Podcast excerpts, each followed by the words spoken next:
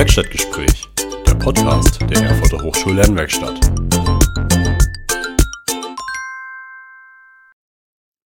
Hallo und herzlich willkommen zu den Werkstattgesprächen.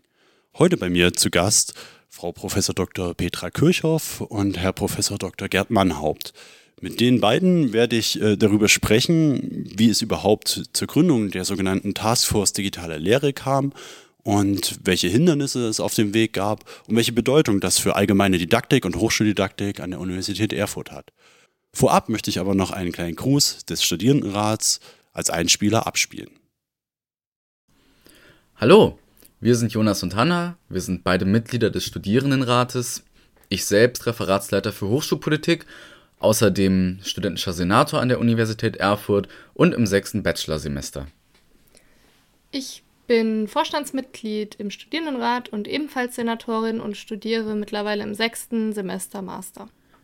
Wir setzen uns ganz generell für die Belange der Studierenden ein. In der jetzigen Situation steht für uns natürlich ganz besonders die jeweilige Lehrsituation im Fokus und damit zusammenhängt natürlich auch die Ausstattung der Studierenden, ihre Möglichkeiten, dem Online-Semester zu folgen. Und damit sind wir dann auch schon direkt beim Thema dieser Podcast-Folge, weil die Studierendenschaft sowieso eine sehr heterogene Gruppe ist und sich diese Heterogenität jetzt aktuell noch mehr zerfasert bzw. noch mehr äh, zutage tritt. Es fängt ja schon bei der unterschiedlichen technischen und allgemeinen Ausstattung an. Es ist ein Unterschied, ob ich mehrere Bildschirme zur Verfügung habe oder alles auf einem 13-Zoll-Laptop verfolgen muss. In der WG-Küche in der Vorlesung zu folgen, ist sicherlich anstrengender als an einem eigenen ruhigen Arbeitsplatz. Und vor allen Dingen auch Studierende mit Kind sind nun besonders gefordert, noch mehr als sonst. Und manche Studierende müssen sich vielleicht auch Geräte teilen und waren sich vielleicht vorher gar nicht bewusst, wie abhängig man tatsächlich von der technischen Ausstattung ist. Das ist einem vielleicht nicht so aufgefallen, als man ohne weiteres spontan die Rechner in der Bibliothek nutzen konnte und den halben Tag im Uni-WLAN war. Jetzt hat man vielleicht zum Beispiel in der WG mit Auslastungsgrenzen zu kämpfen. Die Lehrenden standen natürlich im März vor der riesigen Aufgabe, die Lehre des Sommersemesters mal eben zu digitalisieren. Und dabei ist sehr viel Gutes rausgekommen. Wir sind selbst überrascht, wie wenig Beschwerden bei uns bislang angekommen sind. Und unsere Server an der Uni Erfurt sind anders als an anderen Unis auch nicht direkt abgestürzt. Es ruckelt vielleicht mal, aber insgesamt hält es dem Ansturm bislang ganz gut stand. Nachdem also die technischen Voraussetzungen geschaffen wurden, liegt es nun an den Lehrenden, ihre analogen Formate an die heutige Zeit anzupassen. Das heißt, ähm, das sieht man allein schon daran, dass eine zweistündige Vorlesung analog sich ganz anders anfühlt als eine digitale zweistündige Vorlesung. Das heißt also, nicht jedes analoge Format lässt sich einfach so ins Digitale rüberheben. Nicht jede digitale Möglichkeit muss allerdings in jeder Lehrveranstaltung bis zum Äußersten ausgereizt werden.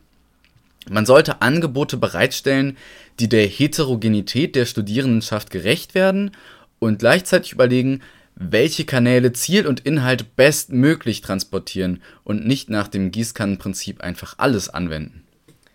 Hier gibt es auch schon gute Beispiele an der Uni. Lehre aufzuzeichnen, also asynchron anzubieten, macht bei Vorlesungen zum Beispiel natürlich deutlich mehr Sinn als vielleicht bei Seminaren. Und das kann natürlich auch durch synchrone Termine speziell für Nachfragen ergänzt werden. Es gibt außerdem äh, Dozierende, die in Moodle beispielsweise Fragen zu Seminartexten hochladen, damit man sich auch kritisch mit einem Text befassen kann, wenn man den synchronen Termin vielleicht verpasst hat und da nicht teilnehmen konnte.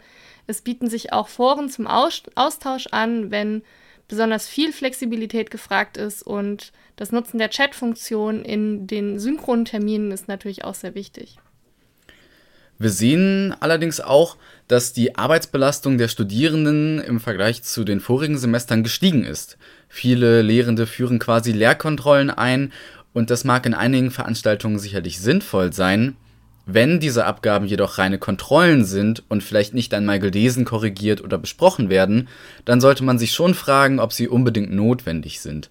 In diesem Semester geht es, denke ich, noch mehr als äh, zuvor schon um gegenseitiges Vertrauen und um Vertrauen in die Selbstständigkeit und besonders das Eigeninteresse der Studierenden, etwas aus den Lehrveranstaltungen mitzunehmen und nicht nur ihre Leistungspunkte zu machen. Wenn wir gerade bei Vertrauen sind, Lehrende sollten äh, definitiv kontinuierliches Feedback ihrer Studierenden annehmen und sich im Vorhinein überlegen, wie sie Kanäle für solches Feedback schaffen können. Man sollte auch keine Scheu haben, das Format nochmals anzupassen und niemand wird Lehrenden in diesem Semester Inkonsequenz vorwerfen, wenn man noch einmal nachjustiert. Generell ist nämlich ganz klar, wir müssen diese Digitalisierung gemeinsam lernen. Schade ist hingegen, wenn sich Lehrende den Herausforderungen dieser Zeit verweigern und die neuen Möglichkeiten zur Kommunikation nicht nutzen.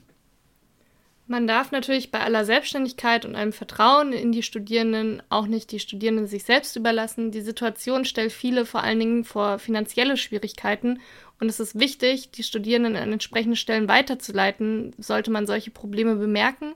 Der Studierendenrat hat beispielsweise 20 Laptops angeschafft, um sie an Studierende zu verleihen, denen aktuell die passende Ausstattung fehlt. Und natürlich gibt es weitere Ansprechpartner wie das Studierendenwerk und Studium und Lehre.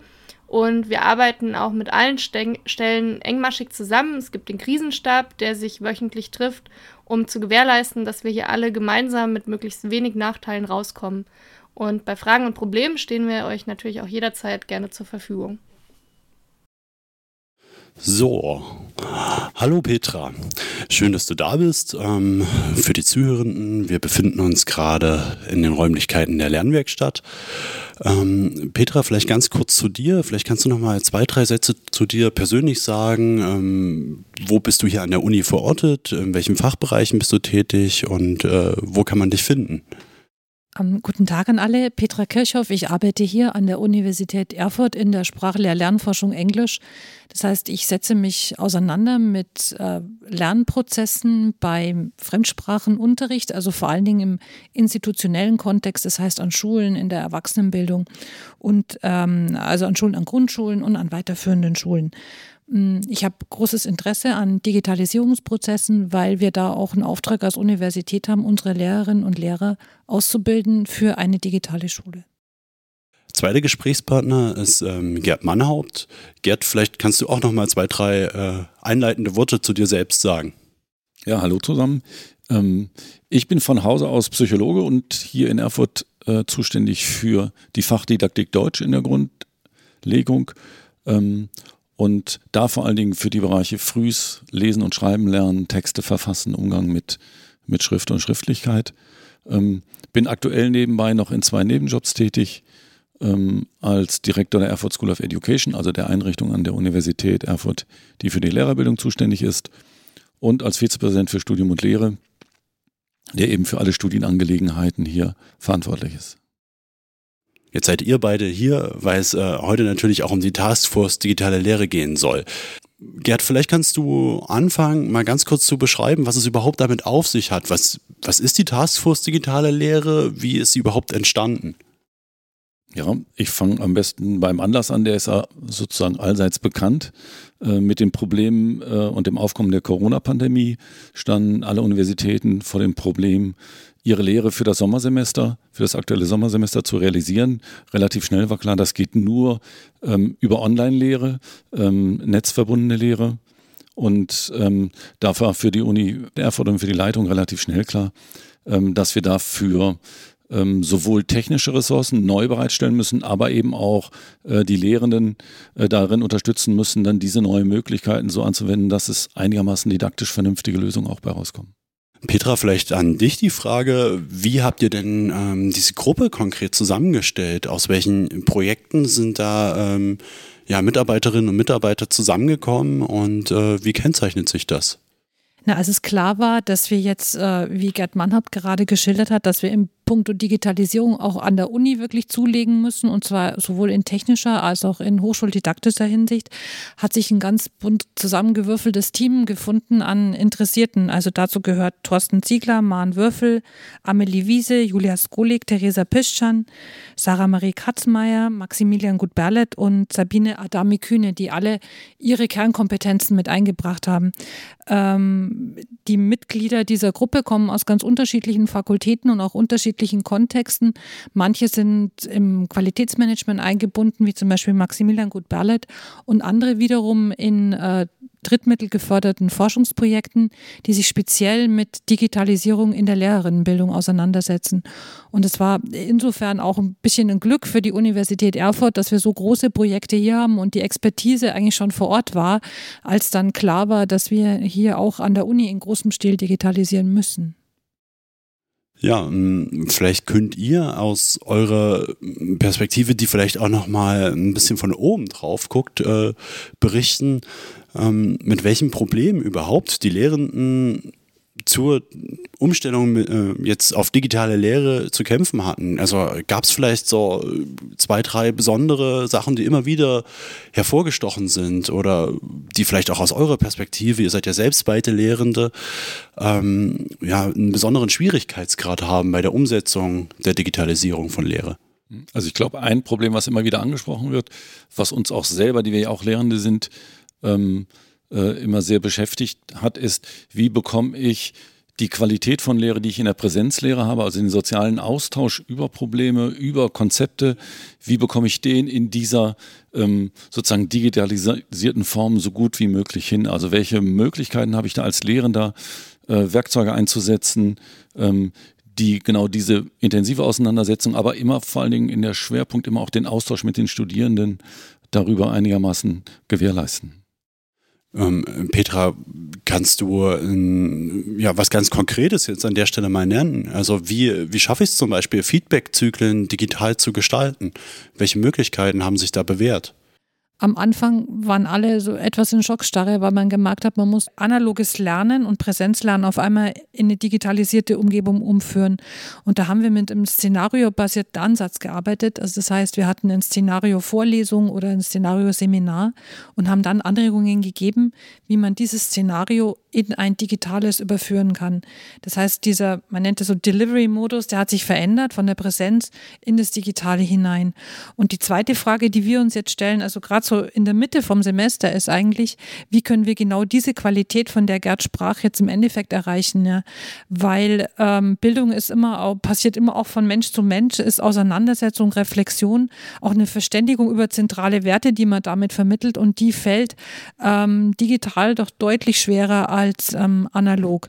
Wir haben auf unserer Moodle-Plattform unterschiedliche Möglichkeiten. Also das heißt, wir können, äh, es werden einige gemerkt haben, dass ähm, so eine Auseinandersetzung oder eine Diskussion in einer größeren Gruppe teilweise sehr schwer ist, weil ich habe Zeitverzögerungseffekte bei der digitalen Kommunikation und da haben sich diese Breakout Rooms als ganz gutes Mittel erwiesen. Also das heißt, dass man Studierende in kleinere Gruppen aufteilt, die dann wiederum in eigene digitale Räume gehen und da oft mit Diskussionsaufgaben ähm, oder der Aufgabe zum Beispiel konkret eine kleine Präsentation zu erarbeiten, dann in das Forum wiederum zurückkommen. Das ist eigentlich was, was man im äh, Präsenzunterricht auch sehr gut kennt, dass wenn man eine intensive Diskussion wünscht, dass man die Sozialform einfach verändert und kleinere Gruppen und so eine bildet. Gruppenarbeit sozusagen genau, gestaltet. Wie eine, wie eine Gruppenarbeitsform. Hm. Was es natürlich auch, auch gibt, was man im Moodle gut einstellen kann, das sind Möglichkeiten, dass ich Dokumente hochlade und mir ein elektronisches Feedback auf diese Dokumente hinhole und äh, dann wiederum einen Punkt habe, an dem ich weiterarbeiten kann. Allerdings muss man sagen, dass da das digitale Unterrichten natürlich immer noch etwas schwerfällig ist und dass man sich als Lehrender jetzt, da wir in ein hybrides Semester hoffentlich gehen, wo wir ein bisschen Präsenzlehre realisieren können, dass man sich schon sehr gut überlegen sollte, welche Lernziele man jetzt digital realisiert und welche vielleicht doch besser in der Präsenzlehre aufgehoben sind. Ja, das ähm, baut einerseits gleich nochmal die Brücke zur didaktischen Perspektive des Ganzen. Andererseits möchte ich vorher nochmal ganz kurz äh, Bezug zum Einspieler des Studierendenrats nehmen, äh, die natürlich auch nochmal explizit benannt haben, wie wichtig an der Stelle auch eine Zusammenarbeit zwischen Studierenden und Lehrenden ist, ein Austausch zwischen Studierenden und Lehrenden. Und mir stellt sich dann natürlich die Frage, was bedeutet das auch nochmal im Kontext von selbstorganisierten und selbstständigen Lernprozessen? Na, also mir war das sehr sympathisch, dass die äh, Studierende in dem Einspieler vom Stora gesagt hat, dass sie äh, das als gemeinsame Entwicklung empfindet. Und ich glaube, dass das der richtige Weg ist, weil wir haben auch unter den Studierenden eine große Heterogenität, also allein schon was technische Ausstattung anbelangt, aber vielleicht auch ähm, an der Möglichkeit, lange, also sehr, sehr lange am Bildschirm zu arbeiten und da konzentriert dabei zu bleiben. Mm, also insofern ist es ganz gut, denke ich, wenn man jetzt im Moment in so eine Midterm-Evaluation geht und einfach mal abfragt, wie es den Studierenden dabei geht. Wir haben beispielsweise herausgefunden, dass für die Studierenden enorm wichtig ist, nochmal eine Checkliste zu haben zu allen Aufgaben, die sie im Laufe ähm, des Kurses erledigen sollten. Also nicht nur eine Checkliste, die irgendwo elektronisch ist und die man elektronisch abhakt, sondern was ganz Konkretes zum Ausdrucken. Ähm, und äh, das haben wir ihnen jetzt sozusagen als Service noch mit erarbeitet, dass sie so einen Überblick haben. Und wir waren, die Wünsche der Studierenden gingen sehr, sehr oft äh, in Richtung Selbstorganisation. Also wie kann ich mich selbst gut organisieren? Wie schaffe ich es, einen Überblick über das Lernen zu behalten? Und ähm, wir hatten auch von manchen Studierenden durchaus kritische Rückmeldungen, die meinten, es fällt ihnen sehr schwer, nachhaltig zu lernen oder sie haben das Gefühl, dass sie nicht so gut nachhaltig lernen können.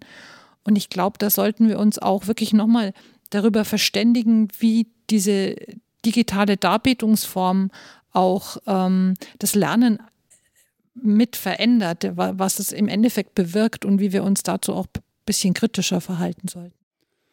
Gerd, liegt aus deiner Perspektive auch eine hochschuldidaktische Chance in Digitalisierungsprozessen, ähm, genau solche, ich nenne sie mal, dann doch wieder modernen Lehr- und Lernformen oder modernen didaktischen Ziele wie Selbstorganisation und eigenaktives Lernen ja, hervorzuholen und zu bekräftigen? Ja, ich denke, aus meiner Sicht ähm, gewinnen wir viel und würden viel mitnehmen, wenn wir eine Idee konservieren, jetzt aus dem Sommersemester, die viele Kolleginnen umgesetzt haben, eher aufgaben- und problemorientiert die Lehre über Sommersemester zu planen. Also gerade das Digitale liegt, legt das nahe, dass Studierende alleine oder gemeinsam an Dokumenten arbeiten, ähm, gemeinsam Dokumenten erstellen, Wikis erstellen oder Datenbanken, ähm, die auch funktional sind, für das Problem funktional sind, dann gemeinsam erstellen und darüber merken, ja, das macht absolut Sinn das ähm, digital zu machen, das wäre in Präsenz oder mit Paper Pencil überhaupt nicht realisierbar.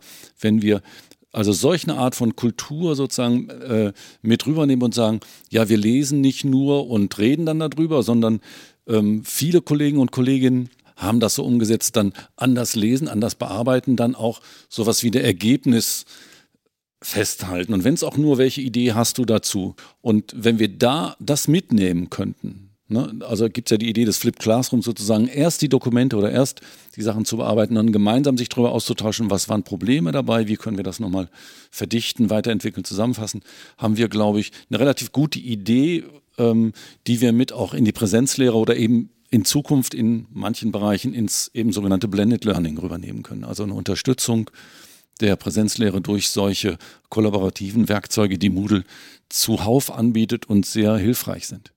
Also wenn ich das nochmal mit meinen Worten zusammenfasse, liegt ähm, ja eine Bereicherung an der Stelle in dem Toolset, was digitales Arbeiten bereitstellt. Ähm, vielleicht kann man das auch nochmal aus der lerntheoretischer Sicht begründen. Naja, wenn man sich zum Beispiel so ein ganz einfaches Tool vorstellt, es gibt das Tool des Glossars, ja, im, äh, in Moodle. Und im Glossar äh, können, sollen Studierende beispielsweise über Semester hinweg Begriffe erarbeiten und auch andere Einträge wiederum kommentieren.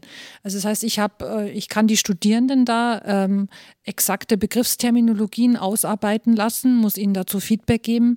Und äh, durch diese Auseinandersetzung mit Begriffen, aus, also auch nicht nur ich alleine im Kämmerlein, die ich mir dann am Ende des Semesters irgendwie mein Skript zusammensuche für die Vorlesung, sondern gemeinsam kollaborativ an einem bestimmten Inhalt, ähm, dadurch entsteht ein Wissensrepositorium, das sichtbar ist auf den ersten Blick für die Studierenden über Semester hinweg und das man natürlich auch noch für das nächste Semester mitnutzen kann. Also es ist hoffentlich ein Lernen, das sehr, sehr stark vernetzend funktioniert und nicht nur jetzt in einzelnen Semestern oder in einzelnen Modulen denkt.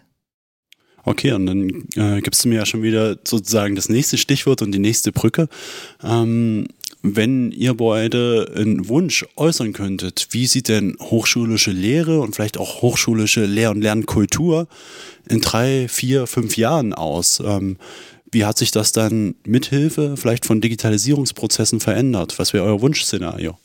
Ja, äh, mein Wunschszenario wäre zum problemorientierten Lernen und Studieren überzugehen. Ähm, was wir nicht bräuchten, dass ich fange immer auf Sachen an mit erst, was ist nicht nötig. Ähm, das ist zum Beispiel ähm, Online-Videokonferenzen anstatt der Begegnung im, äh, im Seminar. Das wird ganz schnell wieder verloren gehen, sobald wir uns sozusagen gegenüber sitzen oder rundum sitzen können. Aber beibehalten ist eine stärkere Strukturierung von 14 oder 15 Wochen Vorlesungszeit anhand von bestimmten Kristallisationspunkten, Aufgaben, Problemen, die wir erledigen, gemeinsam auf äh, ein Ziel, zum Beispiel sowas wie ein Glossar, ein gemeinsames Wiki erstellen. Also das ist äh, Studieren und Lernen, glaube ich, und Lehren ein Stück weit dokumentenorientierter wird, kollaborativ und dokumentenorientiert. Weil in dem Dokument wissen wir alle, die wir schreiben, als Wissenschaftler und Wissenschaftlerinnen schreiben, wissen wir, in dem Dokument, das setzt nachher den Punkt der Punkt der Durchdringung, der Reflexion, die findet nachher in diesem Dokument statt. Und da könnte man, glaube ich, Studierenden einiges mitbringen. Petra, wie ist es bei dir? Was ich mir wünschen würde, ist, dass die Studierenden ähm, nachhaltiger über Digitalisierung nachdenken und ähm, ihre Erkenntnisse, äh, gerade die Studierende, die vielleicht mal an eine Schule gehen oder die in lernender Funktion selbst tätig sind, diese Erkenntnisse damit transportieren. Das wäre mir sehr, sehr wichtig.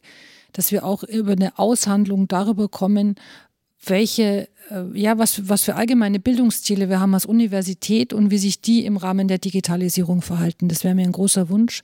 Und dass nicht die Digitalisierung an sich ein Selbstzweck ist, sondern dass sie immer auf dieses, auf dieses Ziel hin wirken sollte. Also eigentlich auch einer ganzheitlichen Bildung, wie wir sie an den Schulen brauchen, aber natürlich auch an der Universität. Ja, das ist ja mit Sicherheit erstmal die Voraussetzung, dass man das an Universitäten lernt, ganzheitliche Bildungsprozesse wahrzunehmen, um sie dann natürlich ähm, in der Multiplikatorenkette an Schule weiterzutragen. Meine letzte Frage dahingehend ist nochmal, ähm, aus meiner Perspektive sind Reflexionsprozesse an der Stelle absolut entscheidend und wichtig. Kann das äh, gut digital dargestellt werden oder würdet ihr beide jetzt dafür plädieren, Reflexionsprozesse in Präsenz stattfinden zu lassen? Habt ihr da Erfahrungswerte?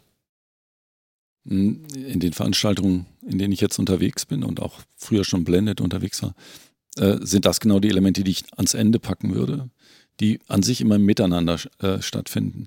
Weil das ist dann doch aus meiner Sicht relativ schwer und, und schwerfällig digital umzusetzen, ähm, gemeinsam Ideen zu entwickeln und Einsichten zu entwickeln, ähm, weil das, wenn es tatsächlich äh, digital unterstützt wird, adäquat, wäre es nicht in Echtzeit, sondern zeitlich versetzt, dann müsste man sowas wie so auch wieder Wiki-Einträge Einträge aufeinander, auf, wo man aufeinander, sich aufeinander bezieht. Das wäre, glaube ich, aus meiner Sicht relativ schwerfällig. Da würde ich lieber auf die direkte Begegnung ja, also übergehen. sozusagen die Arbeit auf der Metaebene ähm, als ko-konstruktiven Prozess dann doch eher auf ein Präsenzsetting verlagern.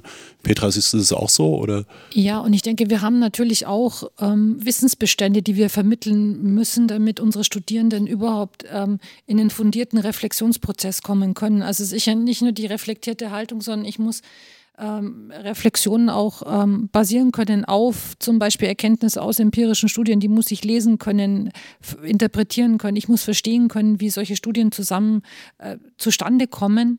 Und da brauche ich äh, tiefere Einblicke, die ich vielleicht in eher frontalen Formaten vermitteln würde. Und meine Hoffnung wäre, dass wir stärker erkennen, wo ähm, gibt es Lehre, die wissensvermittelnd ist, ähm, also auch frontal wissensvermittelnd. Ich finde, der, auch der Frontalunterricht an der Schule, der wurde so schlecht geredet, aber der ist auch wirklich wichtig, weil ohne Wissen kann ich eigentlich auch nicht in den guten Reflexionsprozess kommen. Also, dass wir stärker diese Inhalte identifizieren und wenn es dann darum geht, dass wir uns darüber austauschen und Gedanken machen und Dinge auch kritisch beleuchten, dass wir dann tatsächlich auch wieder in kleineren Gruppen arbeiten können, das wäre meine große Hoffnung. Also, dass ich vielleicht eine Vorlesung habe, die ich durchaus für 100, 200 Studierende anbieten muss, aber dass ich parallel dazu, weil das Digitale es zulässt, dann Zeit habe, um mich in kleineren Gruppen mit Studierenden auch über die Inhalte zu verständigen, auch über deren Relevanz und da in mehr Diskussion zu kommen. Ja, das wäre auch aus meiner Sicht ein deutlicher Zugewinn. Ähm, dann sind wir am Ende angelangt. Ähm, ich danke euch beiden für die Ein- und auch für die Ausblicke. Vielen Dank, dass ihr da wart und ähm, ja, auf bald. Tschüss. Tschüss. Mehr auf www.lernwerkstatt-erfurt.de